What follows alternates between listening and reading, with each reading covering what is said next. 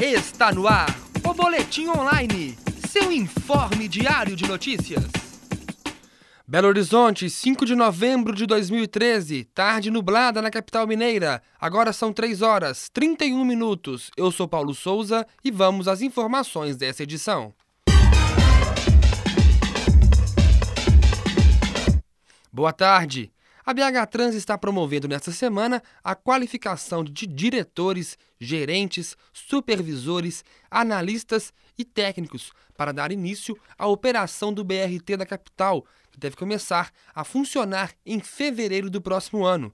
Os treinamentos incluem participação de consultores internacionais e representantes da Embarque, empresa norte-americana parceira do governo na construção do BRT. Informações do site da Prefeitura de Belo Horizonte. Neste mês de novembro, os alunos do segundo ano do ensino fundamental público devem fazer a Provinha Brasil. O exame avalia as competências de alfabetização, leitura e matemática alcançadas pelas crianças. Os testes são feitos pelo INEP, Instituto Nacional de Estudos e Pesquisas Educacionais. São duas provas, uma de matemática e outra de português.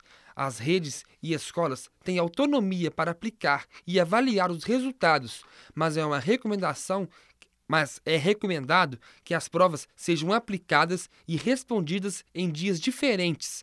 Nas escolas públicas do Brasil, há cerca de 3 milhões de crianças matriculadas no segundo ano do ensino fundamental. A provinha não é obrigatória.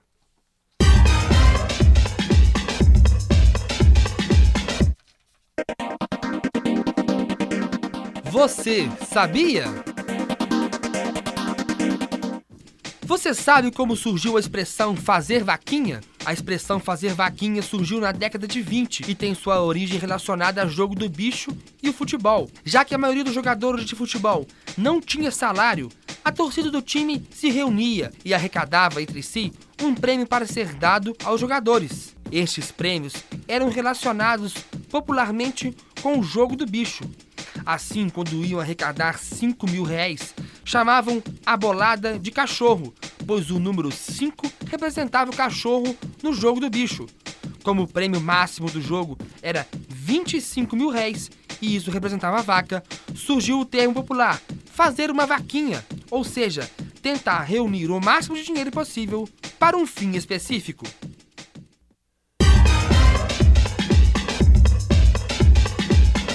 3 horas 34 minutos. Com a apresentação de Paulo Souza, termina aqui o Boletim Online. Boa tarde.